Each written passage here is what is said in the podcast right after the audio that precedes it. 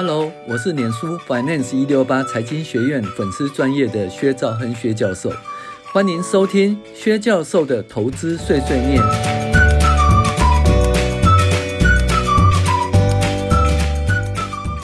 各位网友，大家好，我是薛兆亨薛教授哈。那欢迎大家呃订阅薛教授投资碎碎念的 Podcast。那我们二零二二年呢第五十一周美股回顾与重要经济指标分析。那基本上呢，就是已经二零二二年剩下倒数第二周哈，已经快结束了哈。那今年普遍的所有的指数大概都跌百分之二十以上哈，所以呢，你的年初持有 ETF 的话，可能今年其实是买进车应该是赔了不少了哈。如果你有一千万的赔百分之二十，大概赔了呃两百万哈，其实也不少。有五百万呢，赔了百分之二十，要赔了一百万，其实也赔了不少哈。那如果说你是依照我们的金字塔投资法，哈，跌百分之十加百分之十，跌百分之二十加百分之二十，跌百分之三十加百分之三十的话，那你的亏损就比较少一点，哈，那就就没那么多，哎，比起长期持有买进持有，其实哎表现还不错，但是如果你是依照五线谱投资法的话，五线谱投资法基本上我们基本上假设是说，嗯，就在悲观区买进，乐观区卖出，或者说悲观区买进，然后获利百分之二十卖出。但是今年呢，这样子买应该都是都是小赔啦，哈，小赔说获利其实也很难的。但是如果你是五线谱呢，悲观区买进占百分之十五卖出的话，那你今年会赚。赚很多，赚两次哈。那今年呢，除了空头获利以外呢，大概是就是你如果自己找一些个股哈，那是标股的话，那你可能因为个股的投资获利会高于 ETF 的损失啦。好，那本周五的个人消费支出信息出现两个重要的意义，就是说商品的消费衰退，但是服务支出成长，抵消了商品支出的衰退哦。那整体而言是疫情后的板块移转啊，也就是说，嗯，实体的商品的消消费呢是衰退的，但是服务呢，哦、就是什么餐饮业啦、旅馆业啊、旅游业啊这些服务业呢，它基本上呢是成长了哈，所以整体而言，美国算是以软着陆来视之的。另外呢，就是个人消费支出 PCE 的物价指数年增率持续下滑，那预期到明年一月到二月就可以通膨见到百分之四的水准哈，那核心通膨也会下滑，那这个数字是王牌数字，只要这个数字表现持续良好，FED 就不会蠢动哦。如果真的如此呢，八月份的三千五百点附近就是底部确认了，但是如果 FED 持续升息，股市就可能持续下探。当然呢，股市是领先景气一季到两季触底啊。台股因为是商品的制造与外销为主，所以美股服务业的回升哦，对台股的影响不大，反而是清库存仍在进行。那如果第一季是景气的谷底，那么现在股市就是底部，准备反弹。如果要等到明年第二季以后才是景气触底，那么要可能要等到第一季以后才出现底部反弹。然而呢，等到景气触底复苏确定时，最甜美的。出生段已经走了一大半了，所以不可以对股市太悲观，但是要小心谨慎啊，呃，小心谨慎哦。那这要靠投资人的操盘功力啊，没有信心的人可以等到明年第一季到第二季以后才放心进场，比较机警的投资人可以领先进场，但是要随时注意股市的缓势，我的缓乌好了哈。胆大的人获利大，但是容易受伤，这就投资人自己的身手了哈。好，那数据追踪，股价指数 S&P 五百，十二月二十三号为止呢，一周收盘下滑，由三八五二点三六跌到三八四四点八二，哦，这只跌了零点二，几乎就是没怎么动了哈。那本坡由三四九一点五八起涨到四一零零，哦，共涨十七点四三。那基本上是因为那个 CPI 及 PCE 物价指数下跌，那市场认为通膨已经可以控制，FED 升息力道趋缓。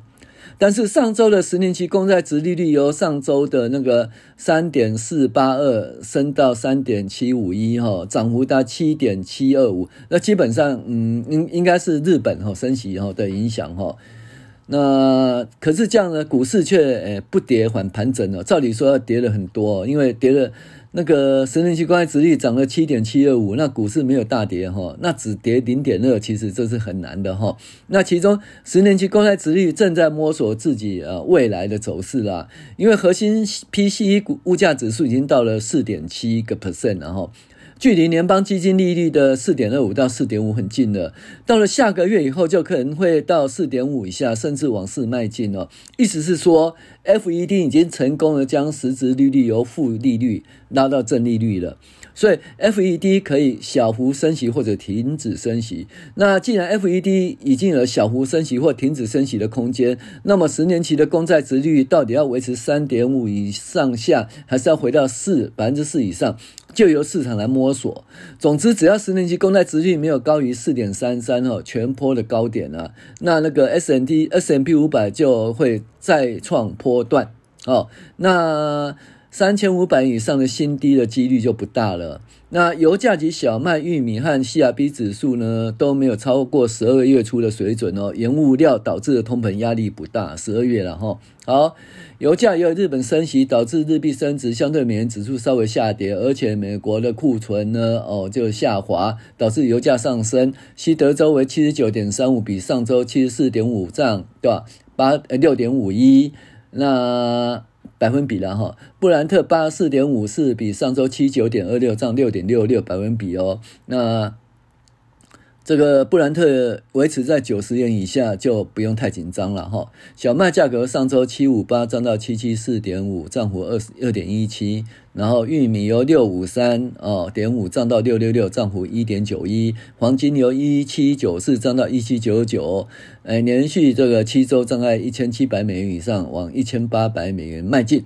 美元指数一零四点八四，小幅下滑，收一零四点三二，结束了连续多头维持一百一十以上的高档。不要忘记曾经高达一百一十以上位置哦。那美元贬值呢？呃，基本上可能是美元区。美国经济趋弱事实，也可能是因为上周日本升息所导致的哈。好，然后本周 CRB 指数的上周七二一点三八涨到七二七八点一，二七一点三八涨到二七八点一，涨幅二点四七个百分点。目前看起来，十二月份的 CRB 指数持平，应该通膨压力不大。好，财经信息方面，本周就是本来是好消息就坏消息了哈。那就是第三季的 GDP 成长超乎预期，达到百分之三以上啊，而且就业市场弱热络，导致股市下跌，而且日本出乎意料外的升息，打乱美元及公债价格，最后王牌出现的，王牌的指标出现的。哦，年指年年准会就是看这个哈，PCE 的物价指数通膨趋缓，有了这个，其他数据都是次要啦。那看到利息跟通膨已经见顶哦，到了十二月的核心 PCE 物价指数可能就是下个月可能会低于四点五哦，也就会低于多少年总会目前的四点二五到四点五的那个利率水准。那年年准会其实可以不用再升息了，就可以维持实质正利率为呃实质利率为正数。那再来就是景气的问题呢哦，商品支出确实有衰退，然而服务支出的成长哦，整使得美国总体的景气仍然是软着陆，看起来不会衰退。那只要年准会不要再做错事呢，或许 S&P 五百的三千五百点附近就是大底了。也就是说，空头的 A、B、C 已完成，再来就要看出升段的表现。但是如果 FED 持续升息，导致十年期公债殖率再次创波段新高，也就高于四点三三 percent 以上，那么就可能跌破三千五百点以下，再次触底啊，摸底哈，那就只有完成 A、B 的空头波段，那未来末末跌段要跌多少啊，就不可预料了哈。好，再来叫黄次下滑哦，升息见效，由于那个房房贷利率和建筑成本居高不下，所以美国的那个。建筑商协会的 NAHB 数字显示呢，那十二月的物场市场指数呢，出乎意料跌到三十一，那比十一月的三十三跌很多哈。然后呢，因为高借贷成本和打压通膨房价的需求，十一月的新屋开工下滑，营建许可也哦也是下滑哈。成屋销售也下滑，所以呢，基本上呢，不动产是持续下滑。那不动产持续下滑的话，其实房租也是会下滑，只是房租因为签约哦，一次签一年哦，所以它下滑的速度比较慢哦，可能到明年的上半年才会出现比较明显的下滑。好，那利率通膨见顶哦，注意盈利衰退哦。准确预测今年股市暴跌，摩根士丹利的策略师哦，Michael Wilson 周一警告，利率和通膨可能已经见顶，但是这个企业盈利能力的警告哈，呃，不容再忽视。那可能类似二零零八年爆发并延续二零零九年的金融海啸，并引发股市跌到新低。那也可能说，哎。那如果是二零零八年爆发，二零零九年，那可能二零零九年初就可能触底了，触底反弹。如果他这样讲的话，不管了，反正就是说，诶，利率跟通膨其实快 OK 了。再就是企业盈余的部分哦，所以我们注意企业盈余，也就是说我们注意分子的部分，评价分子的部分，企业盈余的成长。那分母的部分呢，是就是十年期公债殖利率，那可能就是见顶了哈，所以分母就比较不用担心。好。再就是天然气设上限，欧盟各国哈同意对天然气设上限哦，那这是有用的。上回在石油对俄罗斯限上限六十块，其实石油油价就没有有控制住，所以天然气设上限其实也是有用，会对天然气的那个价格会有有用。再就日本升息啊，那日本央行周二意外将十年期公债殖利率回到目标区哦，上限至零点二五，调高到零点五，那带动资金回流，引发全球金融市场波动。呃，使那个 FED 呃跟欧洲商银升息以后，投资人担忧日日银的行动恐怕代表长达数年宽松货币时代即将画下句点。这也是没错啦，因为大家都借日元去投资全世界各地便宜的日元，对不对？哦，然后呢，那日元又贬值，又又赚利差，又赚价差。可是这个东西其实已经反转了哈，你反转了。那借日元或投资日元呢，其实要准备哈。应该要出场了啦，哈！好，美国公债普遍下跌，十年期公债殖利率延续上涨走势，攀至约三点六九，是本月最高。而日元飙高之际，美元指数也下跌，哈。好，再就 Nike 等公司报喜，Nike 本来是说哦，存入好多什么什么东西的，结果它收盘还涨，哈，而且联邦快递也涨哦，两家公司优于预期的财报哦，为近来低迷的美股带来喘息的空间。那那个邮轮呢？嘉年华邮轮哦，亏损也减少很多呢，收盘也都涨，也涨很多。好，劳动市场的景气仍强。美国上周哦，初领失业救济人数呢，能接近历史低点哦，劳动力市场还不错。这就我们讲啊，就是说。怎么讲？那服务业那边需求还是很多，虽然呢，在高科技及制造业啦，吼，那个怎么讲，裁员裁得很凶，但是呢，初领失业救济人仍然持续在低档，哈。好，这会造成呢，美国 FED 收紧政策，哈，继续在升息，而且第三季的 GDP 竟然修，竟然到多少三点二个 percent 的成长率，哈，所以 FED 可能会升息，但是呢。FED 升息不升息，其实也不是看这个，他基本上他没事干嘛升息？他是看通膨压不下去才要升息哈。所以呢，如果通膨数据很好，他其实就不要升息就对了哈。通膨趋势趋缓，消费支出小涨，消费信心回升。美国商务部周五公布哦，十一月个人消费支出呢年增。诶，物价指数年增率百分之五点五，低于市场预期，较十月份年增率呃稍降，那证明联准会升息产生预期的效果。而且密西根大学调查显示，十二月消费者信心指数升到五十九点七，那是就是以上初值是五十九点一了，上个月五六点八，其实都回来了哈。而且消费者预期的预期通货膨胀是四点九，降到四点四。哦，创造二零二一年六年来最低，所以呢，长期的通货膨胀其实就会往下掉了哈。那就是预期的通货膨胀会往下掉的话，其实这就好处，因为实际的通货膨胀不可怕哦，预期的通货膨胀还可怕，因为我我预期通货膨胀会上上涨，所以我要调薪，所以我要涨价。那如果预期通货膨胀会下跌的话，那基本上我那个工会调薪压力就没那么大。哦，那商家上涨的调升售价压力就没那么大，所以这个就比较好哈。好，第三我们讲那个呃市况及个股财报，那疫后的电商趋缓哈，所以亚马逊就收黑啦。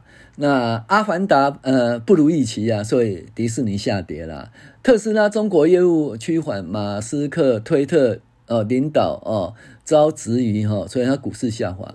美光财报不佳，股市大跌。Nike 及联邦快递财报报佳音哦，财务数据好坏参半。好，亚马逊呢，随着疫情后的经济重启，很多消费者重返实体店。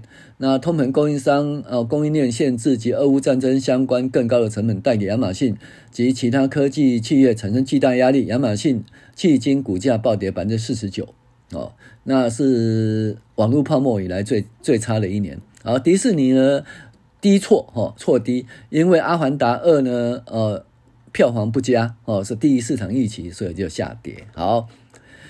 那脸书呢？Meta 下跌啊，因为欧盟执委会啊要告他什么违反垄断法啦。哈，那特斯拉收盘重挫，就是大陆那边的呃消费好像也不是很好，业务趋缓，而且马克思呢，呃马斯克同时在推特跟特斯拉就经营的话，就是能力产生质疑啊，哦，所以带来特斯拉的强大压力啊。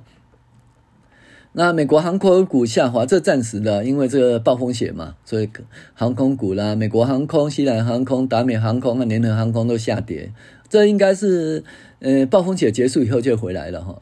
OK，然后这个车美是下跌，因为这二手车不好哈，其实利润骤减百分之八十六哈，这二手车不好，这我们都知道。当然这也是造成那个呃物价会下跌的原因，因为那个二手车也是物价那个指数的一个重要的因素哈。OK，联邦快递啊震荡收红了，然后呢，台积电 ADR 下滑，那台积电它。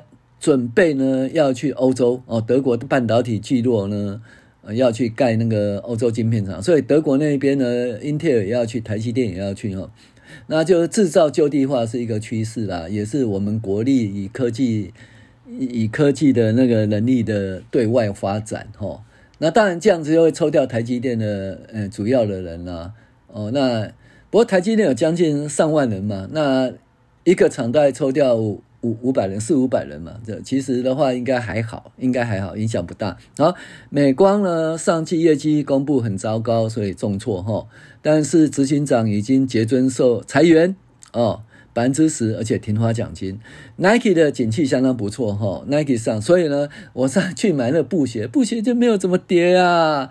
哦，买买运动鞋就没怎么跌，就很讨厌哦。因为 Nike 的景气其实还不错哈。然后通用模仿呢，哦，这食品业获利也相当不错哈。还有嘉年华邮轮呢收高哦，就是它虽然哈，嗯，营收没有很好，但是亏损比去年呢少很多啦。而且看好未来十二个月的那个邮轮呢，哦，所以呢，目前呢景气上涨哦。再来是重要经济指标哈。本周的数据，凡是通膨有关的，都显示是通膨降温；与景气有关数字显示景气降温，甚至可能衰退。但是就业状况还好，美国劳动市场仍未趋缓。个人消费支出虽然只有零点一，但是主要是商品支出衰退，和服务支出成长，将整体的消费支出由负拉到正成长。那由于服务业的用人呃需求，导致美国频频出现的裁员的新闻呢、但是就业市场仍然热络。那台湾的出口主要是制造业的商品零组件的制造及外销，所以没有感觉到。其实整体的景气并未衰退，而是因为疫情后的板块的移动在平衡，由实体商品转到服务业。总之，通膨降温趋势不变，景气呃软着陆并未衰退。由个人消费支出及个人所得可以看出来哈。那呃不动产方面呢？NAHB 的房屋呃市场指数就三十一大跌，美国营建许可一百三十万户也是大跌，美国新屋销售一百四十三万户哈，呃跟去年跟上一期一样，美国成屋销售四百零九万户，比上一期的四百四十三万户大跌，美国呃 Conference Board 的消费者信心指数一百零八点三哦，比前值一百零一点是大幅成长。上周初领失业就二十一点六哈，还是很很低点呢，还是在低点哈。G D 第三季 G D P 成长三点二个 percent，哇，那是真的强劲哈，所以美国真的很强。那十一月营建许可呢是负的十点六，然后呢个人消费支出增加零点一，比前值零点九哦。跌，但是主要是那个商品的消费支出下跌，但是服务的消费支出其实大涨哦。好，那个人收入月报是零点四，所以个人收入月报还增加零点四哈。那前值零点七，那基本上就是怎么讲？所得收入趋缓，可是是软着陆哈，并没有衰退，零点四其实也都还不错。PCE 物价指数五点五哦，前值六点一大跌哈。那月报呢是零点一，前值零点三。如果零点一的月报，那乘以十二，就明年可能就多少？呃，通膨只增加一点二而已哈。然后核心物价指数是四点七哈，前值是百分之五。那我们预期下一次会跌到四点五以下哈。那耐久财订单衰退。其实主要就是汽车啦，哦，汽车真的是衰退很多。那密大消费者信心指数五十九点七啦，那前值五九点也是成长，所以消费者信心不错了哈。那整体而言呢，美国的状况其实都还好啦。那就看 FED 哦会不会蠢动，FED 如果蠢动持续升息的话，那就可能还会再触底哈。三千五百点的 S&P 五百的底部保不住。那 F 元 F 呃呃 FED 啊，如果说诶四十五的话就不升息了，那三千五百点是触底了。触底的话就是变成底部完成，叫 A、B、C 哦，波段完成，再就一二三四五哈，有多头的一个开始哈、哦。那到底如何？大家看一下，太早进去哈、哦，可以享有高的获利，但是也享有这个风险。那就记得可能要随时，呃，可能要停损，如果看错边要停损。那如果说是比较保守的，就明年第一季、第二季再进场。虽然呢，呃，前面那一段好吃的被吃走了，但是你比较稳定哦，至少比较稳赚的哈、哦，会比较好一点。好，我是薛兆恩薛教授，谢谢您的收听，欢迎订阅我们的 Podcast，OK。